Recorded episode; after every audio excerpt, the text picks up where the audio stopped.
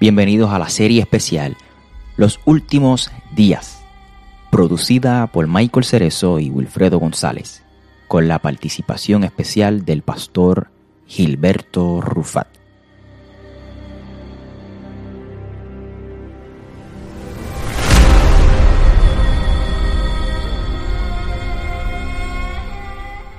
En esta serie de varios episodios estaremos aclarando la expresión la venida del Hijo del Hombre, lo que dijo Jesús acerca de su venida, y estaremos aclarando otras profecías.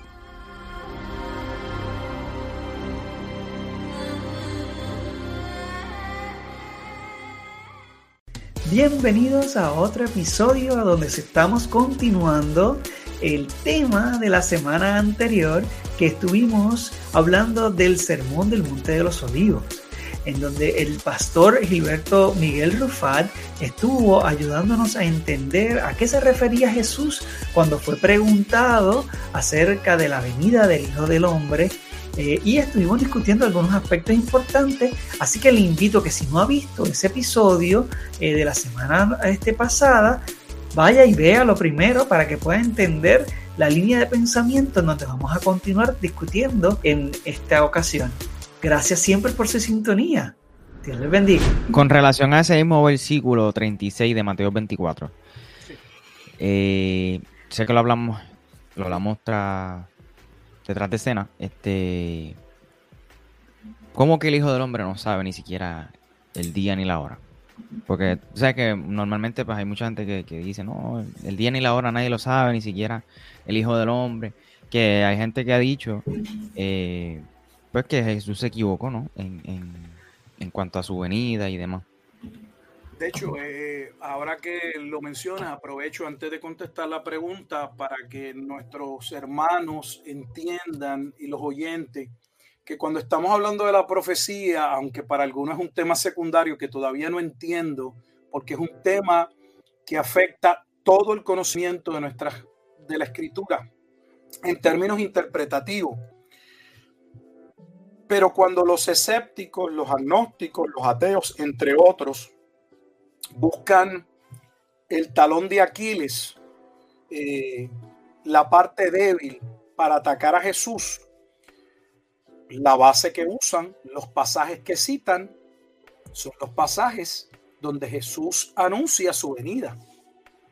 Ya habíamos anunciado que, por ejemplo, el filósofo Bertrand Russell, en su libro, Porque no soy cristiano hace referencia a que Jesús falló, que presagió, que vaticinó, que profetizó su venida y que no, no se cumplió.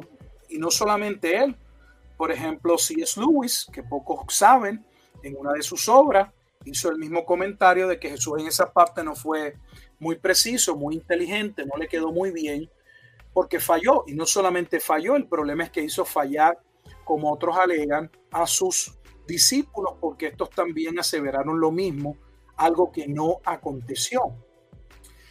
Así que con eso no estoy contestando la pregunta, voy a entrar a la pregunta solo señalando que la pregunta es una importante, porque eh, si Jesús venía en el primer siglo o no venía, si él sabía o no de lo que estaba hablando, es sumamente relevante. Para poder entender lo referente a Mateo capítulo 24 y el versículo eh, que estás citando, que es el 36, me gustaría leerlo para que la audiencia lo tenga en mente. Es el versículo 36, Mateo 24, 36, y lee de la siguiente manera. Pero del día y la hora nadie sabe, ni aun los ángeles de los cielos, sino solo mi Padre. Observen que no está diciendo que hay un desconocimiento en el cielo sobre ese momento dado, sino que Dios se ha reservado, el Padre Jehová, entiéndase, el momento en que habría de ocurrir que dicho juicio, que aunque, miren el contexto, que aunque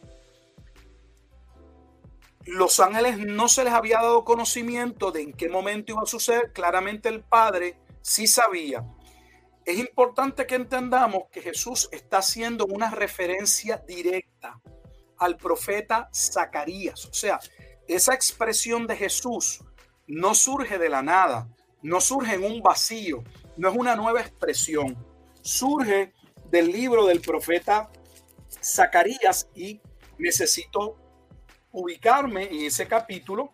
Estamos hablando del último capítulo de Zacarías. Estoy aquí en mi Biblia buscando. Vamos a Zacarías 14 y el pasaje de referencia es el versículo 7. Voy a leer desde el 6, pero es el 7. Y acontecerá que en ese día no habrá luz clara ni oscura. Será un día el cual es conocido de Jehová. Por eso es que él afirma que solo Dios lo conoce.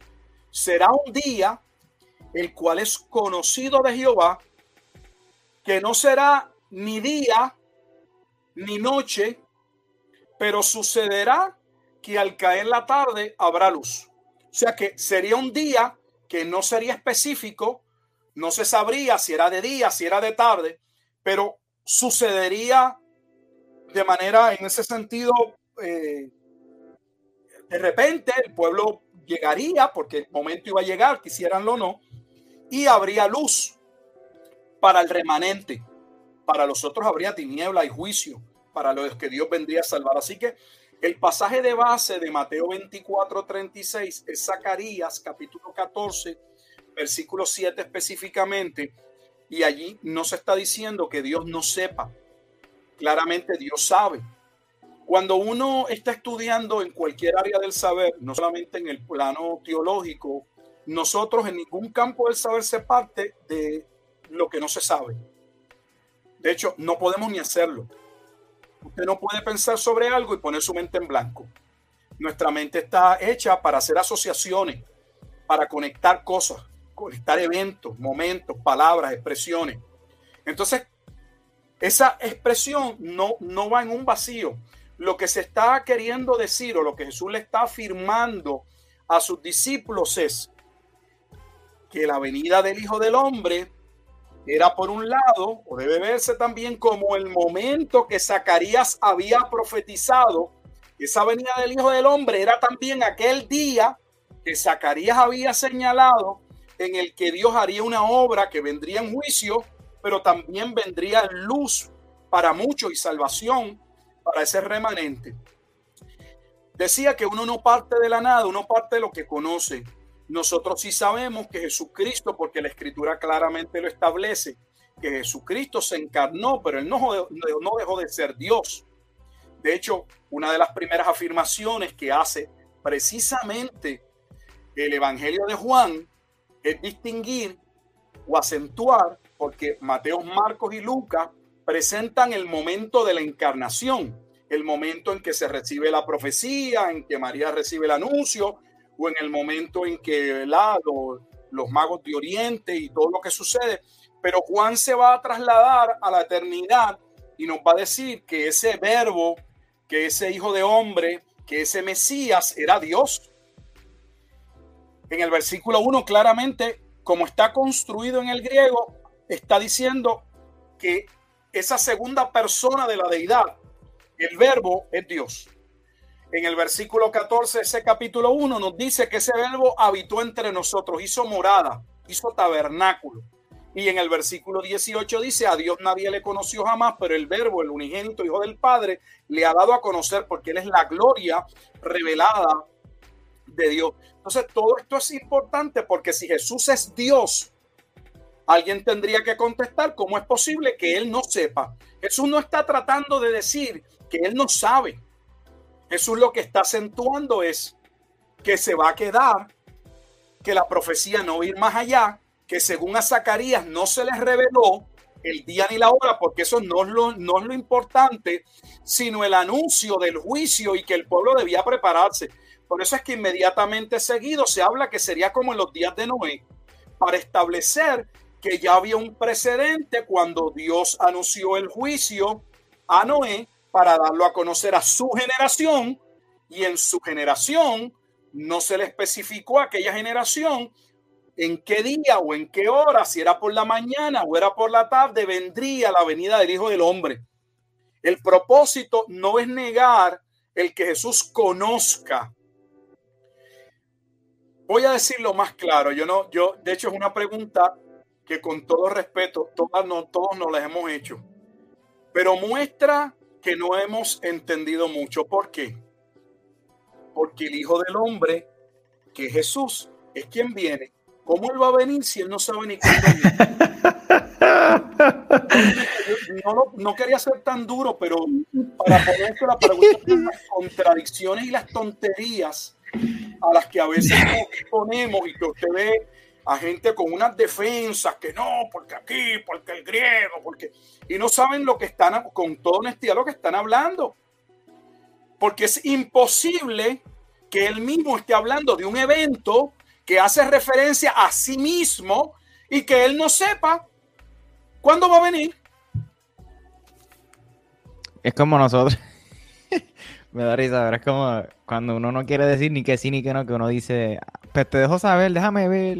Exacto. Claro, porque, porque a lo mejor tú le, por ejemplo, tú le tienes una sorpresa a tu hijo, a tu esposa, y tú le dices, mira, yo de aquí a tal tiempo, y ella te dice, no, pero dime, ¿cuándo? ¿Cuándo nos vamos de viaje? O tu hijo, papá, pero ¿cuándo me vas a... Esto que me dijiste, y tú sabes que tú lo vas a cumplir, tienes una fecha más o menos en tu mente en la que tú crees que se va a lograr, mira, se lo este regalo se lo puedo hacer para su cumpleaños o mira, cuando cumplamos aniversario me la voy a llevar en un viaje y no le voy a decir nada que va a ser ahí. Pero no es porque no lo sepas, ¿no? Eh, Dios nada, nada ha dejado a la casualidad. Nada al azar, a causas secundarias. Todo dice la escritura que lo encausó. De hecho, esa es la razón, no me quiero salir del tema, pero esa es la razón por la que el primer día que debía ser hallado santo era el sábado, el sábado. ¿Por qué? Porque establecía que luego de los seis días Dios descansó y delineó, concretó todo el plan de redención hasta el final.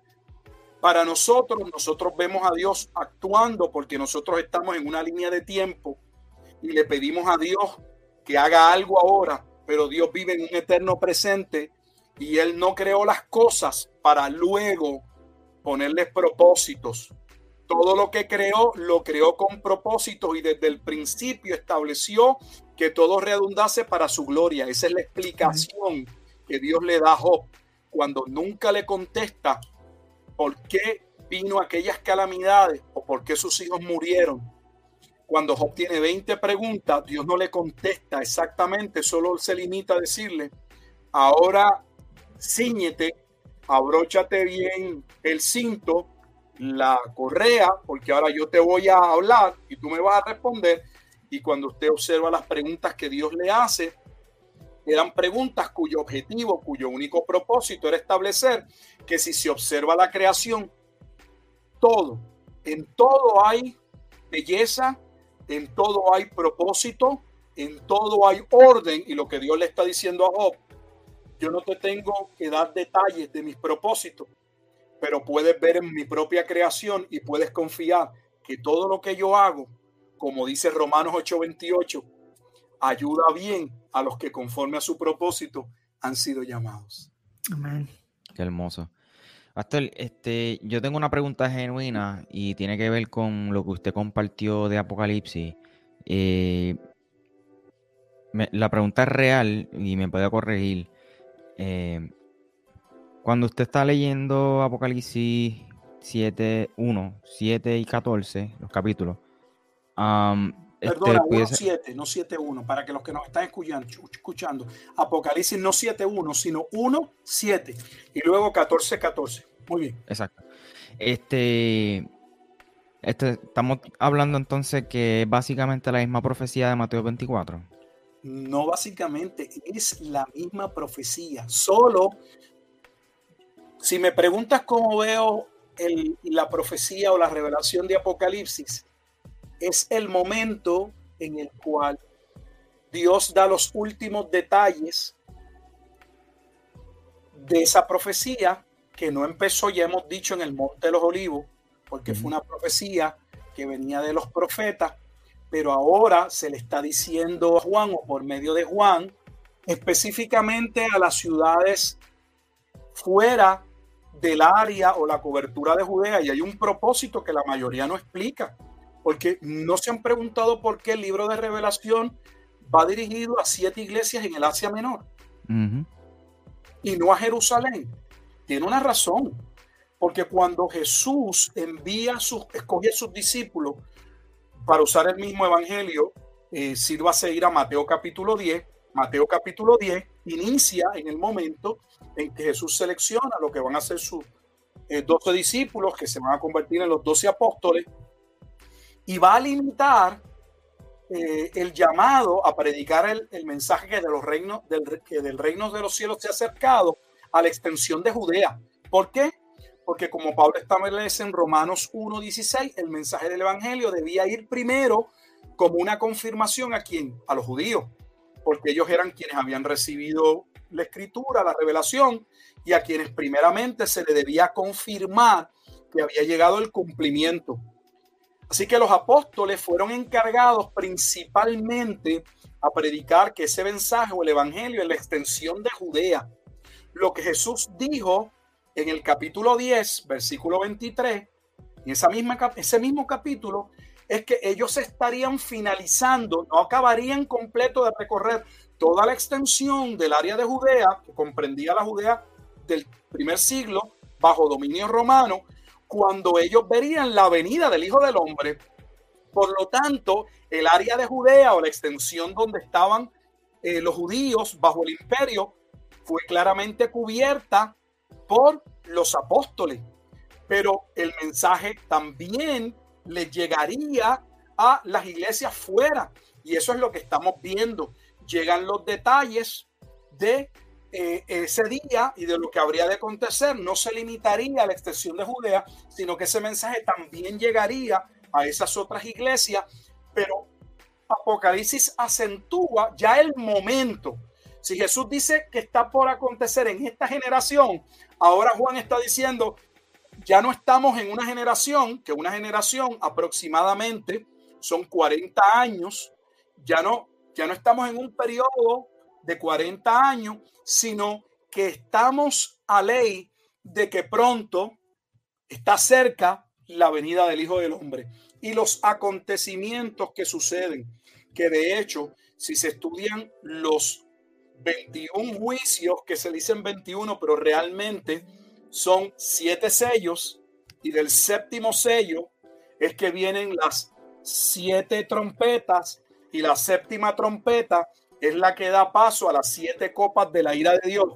Y hemos dicho en un episodio pasado que ese número siete, en creciendo, aumentando, en juicios más duros, viene por violación del pacto mosaico en el libro de Levítico, capítulo 26. No es gematría eh, judía ni cabalística, no es numerología. Así Dios lo estableció. Si yo les llamaré arrepentimiento y no se arrepintieren, vendrán siete veces más estas plagas. Y si aún así los llamaré al arrepentimiento y no se arrepienten, volverán siete plagas o siete juicios mayores. Y eso es exactamente lo que estamos viendo en Apocalipsis. De hecho, el único pueblo que puede ser juzgado por adulterio es Jerusalén. ¿Por qué? Porque era el único pueblo bajo pacto. El mundo no se encuentra en un pacto delante de Dios. Dios no estableció un pacto con el mundo. Dios entró en una relación de pacto con Israel. Y de antemano, en Deuteronomio 28 específicamente, se les habló acerca de las bendiciones y de las maldiciones por violación de pacto, del pacto. Y lo que estamos viendo a través del libro de Apocalipsis, si miran los juicios exactamente, son los mismos juicios de Deuteronomio 28. Las mismas plagas que Dios de antemano le dijo al pueblo que iban a suceder en los postreros días. Y esos postreros días son los postreros días de la venida del Hijo del Hombre. O sea que lo que estamos diciendo, Michael, que me hiciste la pregunta, es que Mateo 24 y 25, el mensaje profético sobre el monte de los olivos, aunque guarda relación con Daniel a la vez también está totalmente vinculado con el libro de Apocalipsis. De hecho, una vez más, para estar claro, Apocalipsis es el momento en que Dios dice, la venida del Hijo del Hombre viene, llegó el momento. Iglesia, prepárense. Y hace más sentido porque usted mencionó eh, hace un rato, si no al principio, pues que en todo caso, eh, o sea, Jesús dijo que, algunos de los, de los apóstoles, de los discípulos, eh, iban a estar vivos en ese momento. Este, mencionamos a Juan, es el propio Juan, ¿verdad? El que recibe esa revelación, que vemos como todo se conecta, mano brutal. Una de las cosas maravillosas en la profecía bíblica, cuando es interpretada correctamente, porque Isaías, voy a Isaías y regreso a mi punto. Cuando, cuando Isaías va profetizando, Dios a través de Isaías le va diciendo al pueblo que la razón principal, miren lo que voy a decir, por lo que el pueblo podía saber que existía un solo Dios, no hay ninguno fuera de mí, es porque Él era el único Dios que de antemano hablaba lo que habría de venir. Y tal y como Él lo hablaba, ocurría. Y, Dios a través de Isaías le dice, ¿a cuál de sus dioses hechos por ustedes con metal, con madera, les puede hablar, les puede vaticinar, les puede presagiar, les puede decir lo que va a acontecer. Ninguno, porque tienen ojos y no ven, oídos y no escuchan, no caminan, ustedes los tienen que mover. Pero yo no. Yo he dicho lo que viene porque yo mismo lo he soberanamente decretado. Por lo tanto, lo que estamos diciendo es que la profecía es una de las ramas más importantes aunque en la llamada apologética no se usa la escatología, en la, según la Biblia, uno de los principios apologéticos más importantes que sostienen que Dios es Dios es precisamente lo que acabas de señalar, Michael, la correlación, la coherencia, la consistencia y la no contradicción entre los diferentes libros de la Biblia lo cual no tiene otra contestación que el hecho de que la palabra de Dios ha sido divinamente inspirada y por esa razón esos 66 libros escritos en aproximadamente un periodo de 1500 años por aproximadamente 40 eh, autores, escritos en diferentes continentes, eh, por personas que no se conocieron en diferentes lenguajes, guarda un propósito y unidad coherente de principio a fin. ¿Dónde se halla eso? En el estudio de la profecía o en la rama de la escatología. Pero claro está, esto es un tema secundario. y, oye, yo con esta pregunta yo por lo menos eh, creo que me callo, no espero. Alguien que no esté viendo, que haya escuchado esta parte en donde estamos hablando, ¿verdad? Eh, que Apocalipsis no es básicamente, sino es eh, la misma profecía de Mateo 24 y 25, que se pregunta, entonces, quiere decir que ya todo, todo lo que está en Apocalipsis aconteció y todas esas promesas como que, o sea, ¿dónde estamos hoy? Estamos en el aire, eh, por así decirlo. No sé si usted me entiende el punto. Sí, sí, excelente. O la pregunta. Bueno, en mi caso personal, yo no eh, sostengo una posesión, una posición, debo decir, preterista total o completa. La palabra preterismo viene básicamente de algo que ha sido cumplido, este, historia cumplida, forma parte del pasado, pero está lo que se llama la escuela preterista total, completa, entre otras, y el preterismo parcial o moderado, que es el preterismo que establece que una parte de las profecías tuvo cumplimiento porque tenía relación al juicio que vendría sobre Jerusalén. No estamos diciendo que la segunda venida de Jesucristo ya aconteció. La iglesia siempre, cuando se estudian, yo, mi recomendación para aquellos que quieren analizar un poco de historia y también de doctrina es que analicen las confesiones reformadas, las confesiones que parten después de la reforma protestante. ¿Por qué? Porque allí van a ver cuáles son las doctrinas o las creencias principales que sostenían nuestros hermanos. Y obviamente de esas confesiones se desprende que la iglesia siempre estuvo aguardando y aguardaba y creía en la segunda venida de Jesucristo. Ese momento no ha acontecido.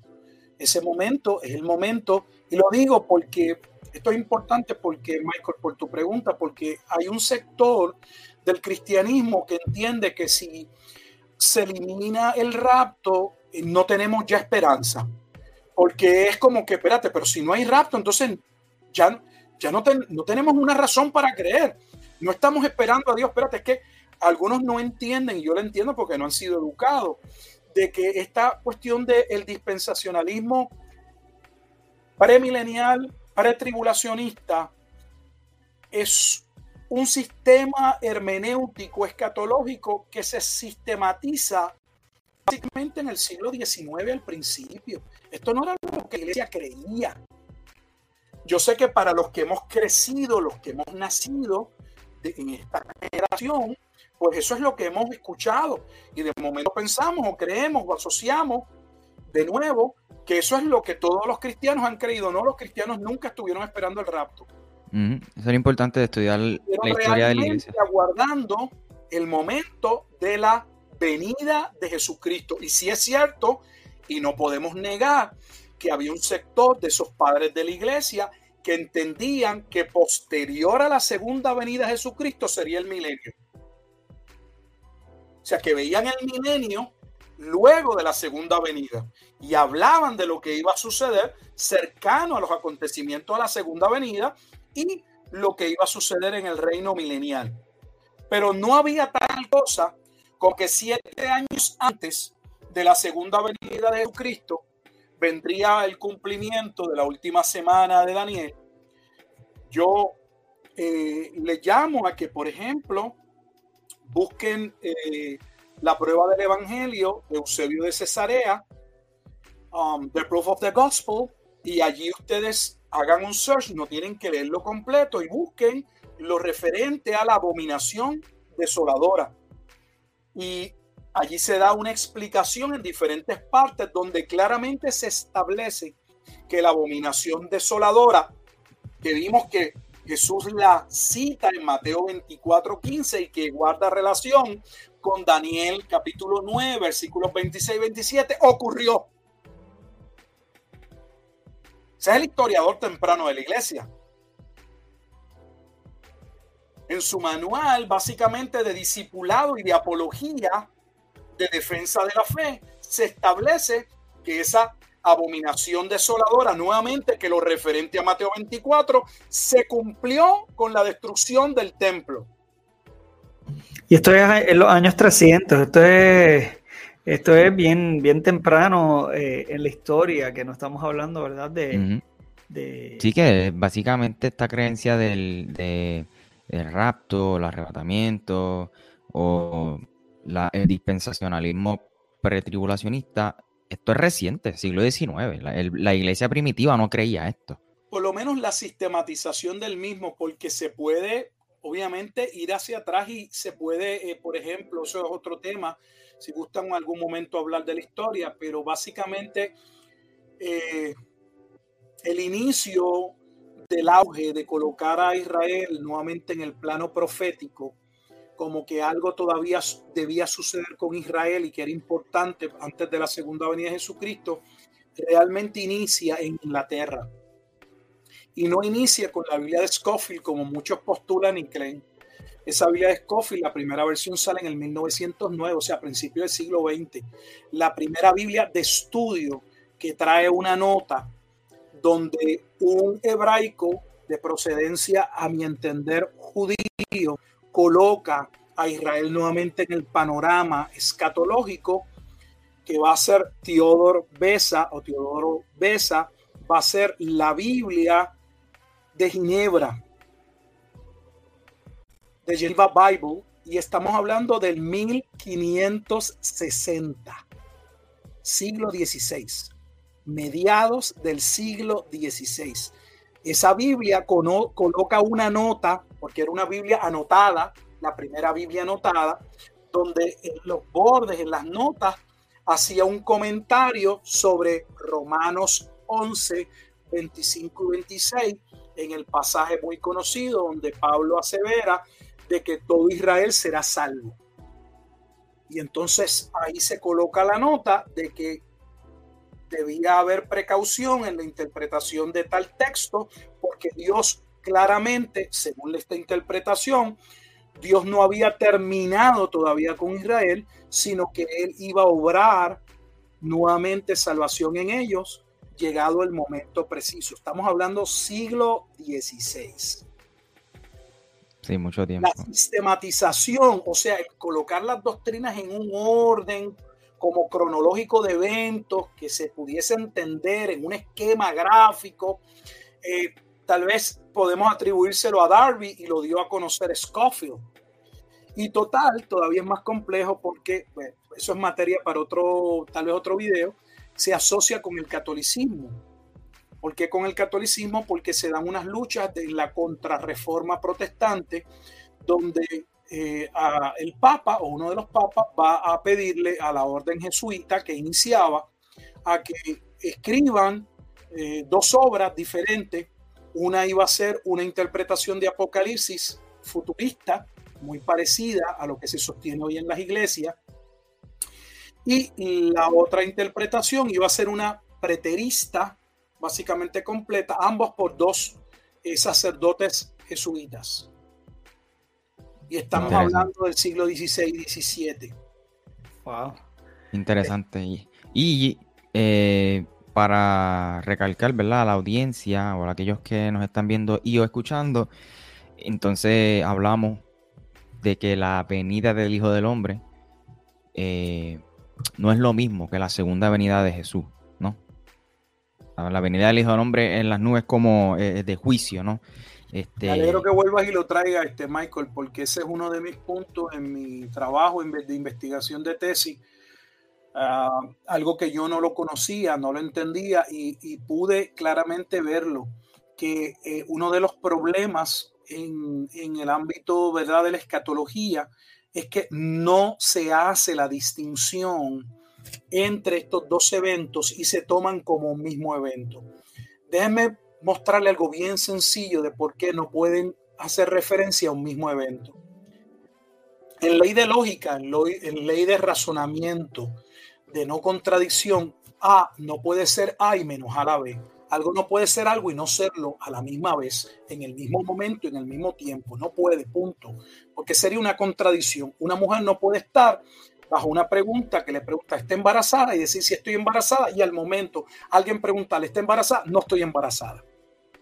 Ella no puede estar embarazada y no va embarazada. O eh, en una está diciendo la verdad y en la otra está mintiendo, obviamente, pero ambas afirmaciones no pueden ser ¿qué? correctas porque entran en qué? En contradicción.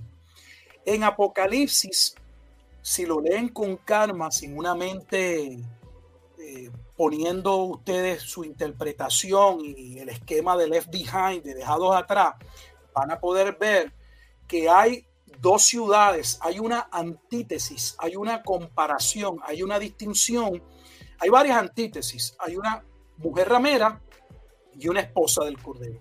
Hay una ciudad, existe una ciudad que va a ser destruida y otra ciudad que va a ser protegida.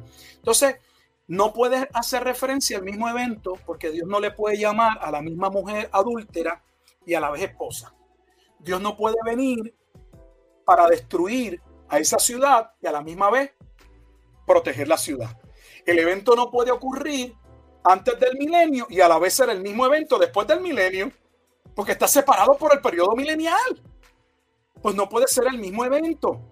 Entonces, cuando yo estudié el libro de Apocalipsis con calma, me percaté que contrario, miren lo que voy a establecer, contrario a lo que yo había escuchado, se me había enseñado, había leído, Apocalipsis básicamente trata del juicio de la venida del Hijo del Hombre. De hecho, ese es el juicio que inicia desde el capítulo 1 hasta el capítulo 19.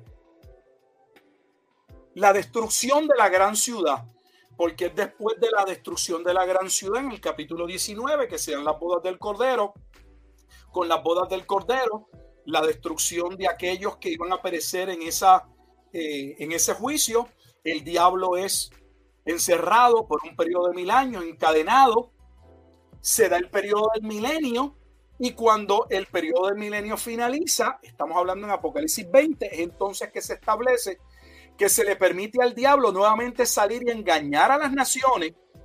Y cuando él confabula una confederación de naciones para atacar a la esposa del cordero, el hijo desciende, sale fuego de su boca y los consume. Ahora el diablo no es encarcelado, sino que es enviado directamente al lago de fuego y azufre, donde estarán, según Apocalipsis 20, todos aquellos que también serán resucitados para condenación.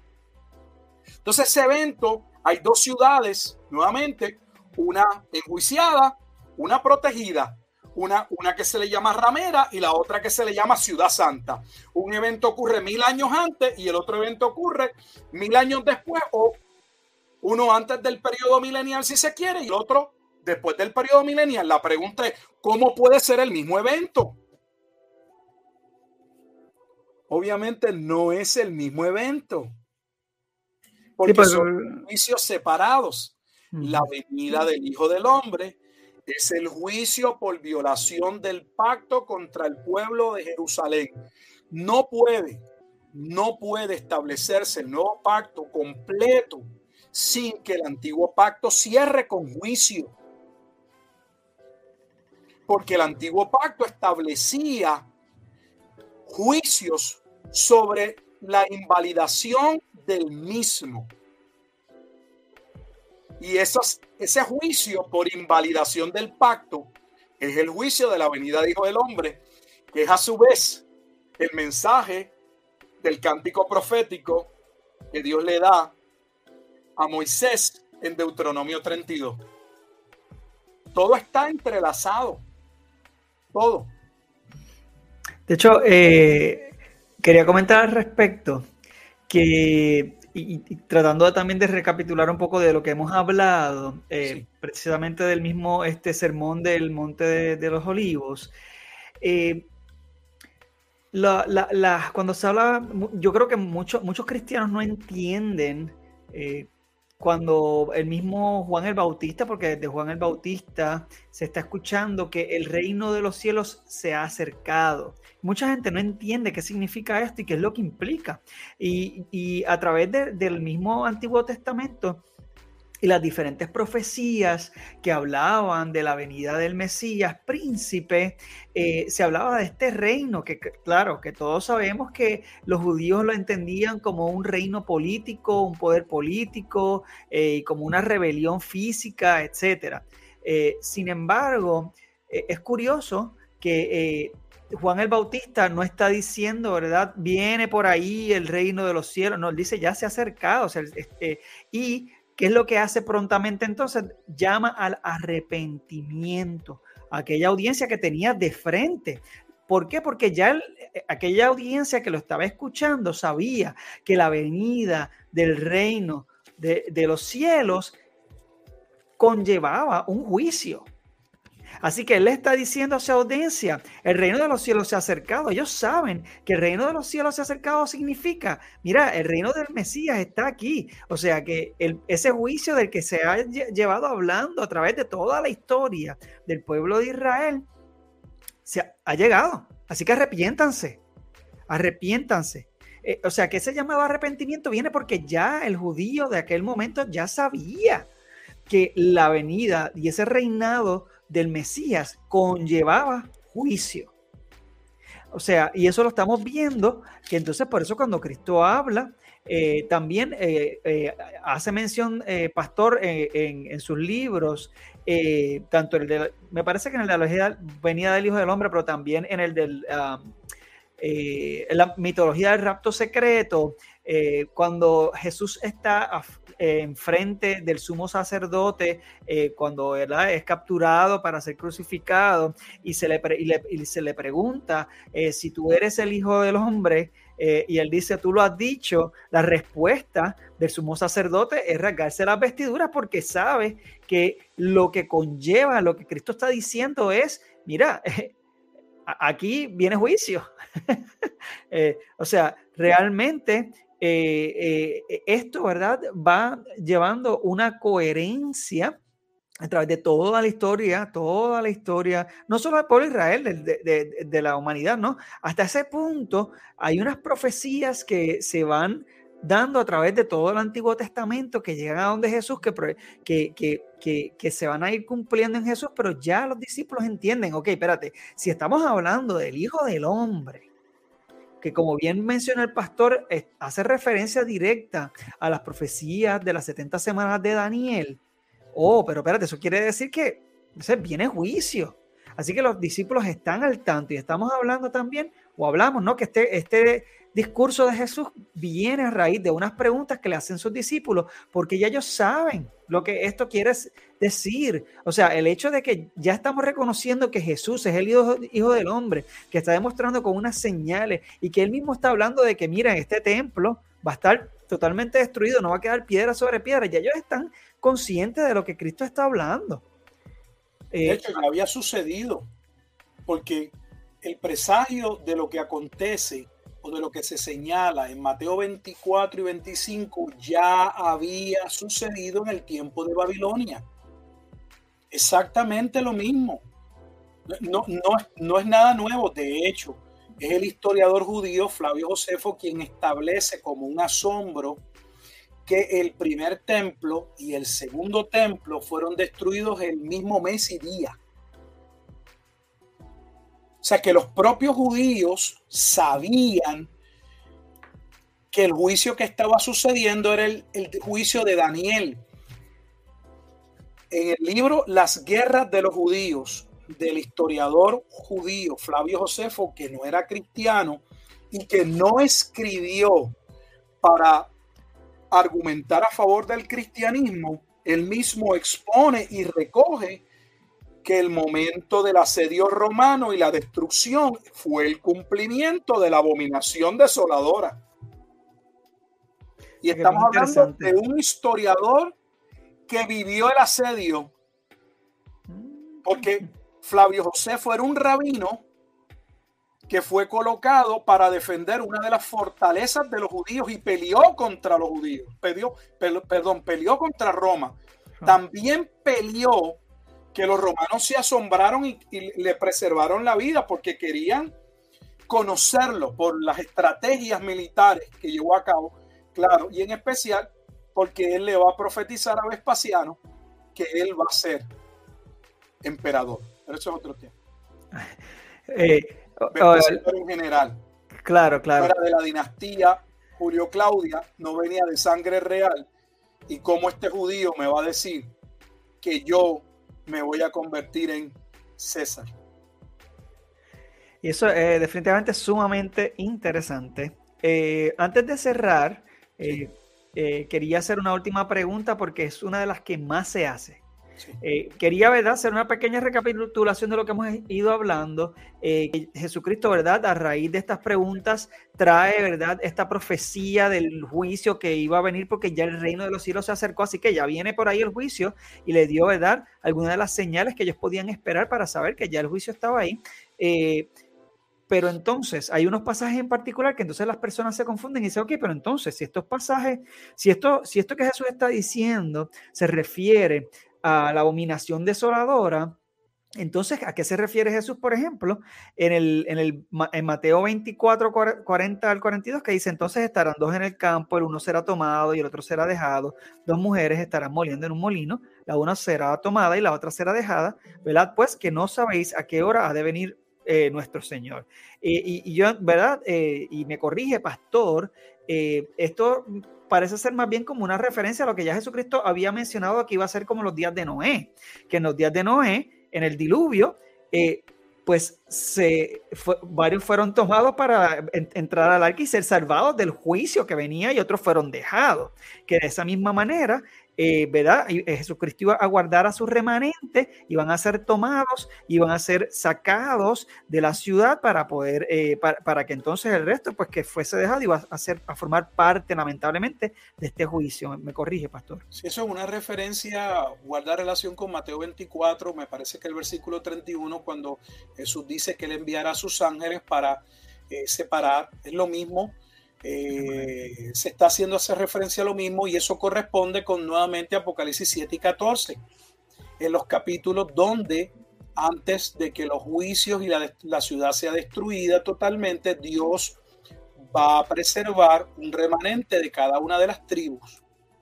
Por eso es que se hace esa referencia, esa distinción en dos capítulos, son muy importantes, Apocalipsis 7 y Apocalipsis 14, porque representan el momento donde Dios viene a sacar, a guardar a los suyos, a separar a los suyos.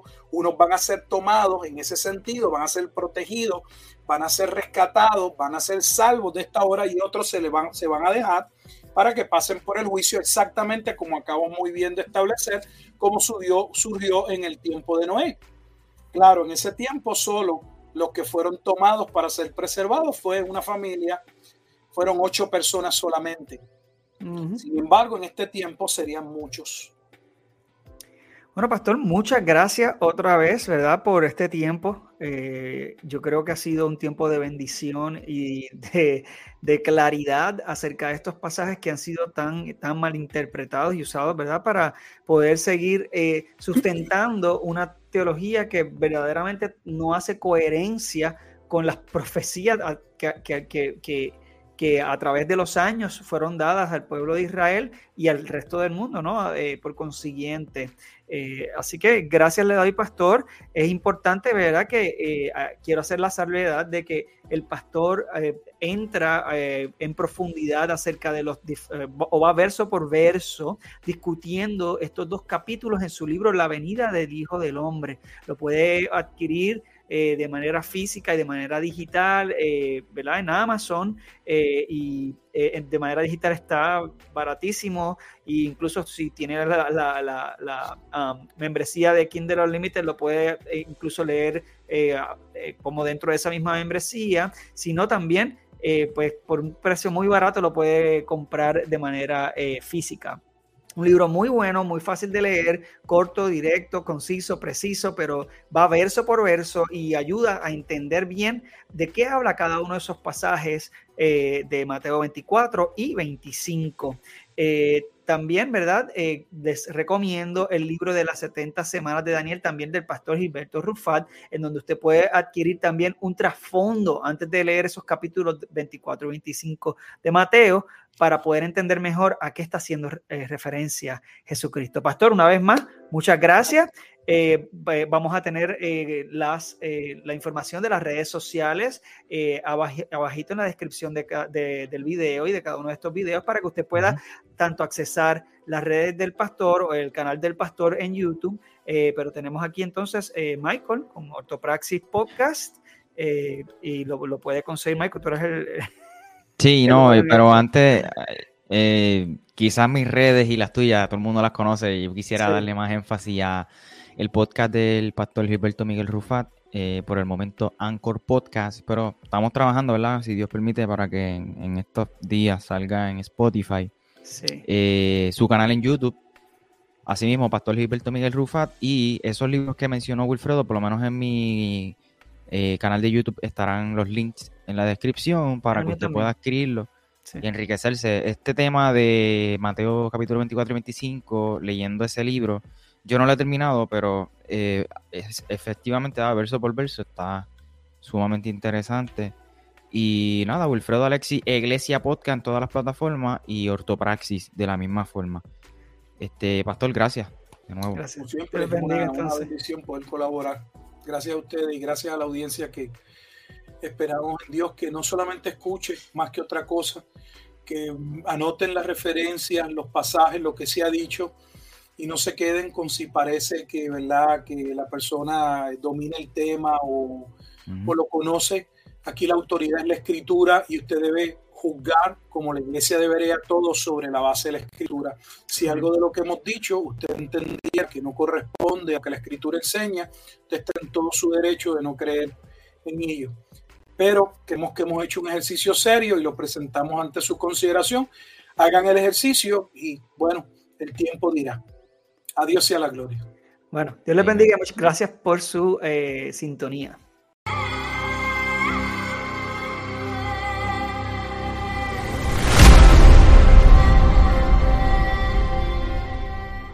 Si este episodio te ha gustado, edificado o de alguna manera te ha bendecido, te invitamos a compartirlo con tus amigos, familiares, en tus plataformas y en cualquier otro lugar que creas pertinente. A su vez, te invitamos a seguir al pastor Gilberto Miguel Rufat en su canal de YouTube, Wilfredo González en todas sus plataformas como E-Iglesia Podcast, a Michael Cerezo en todas sus plataformas como Michael J. Cerezo y su podcast Ortopraxis. Será hasta la próxima.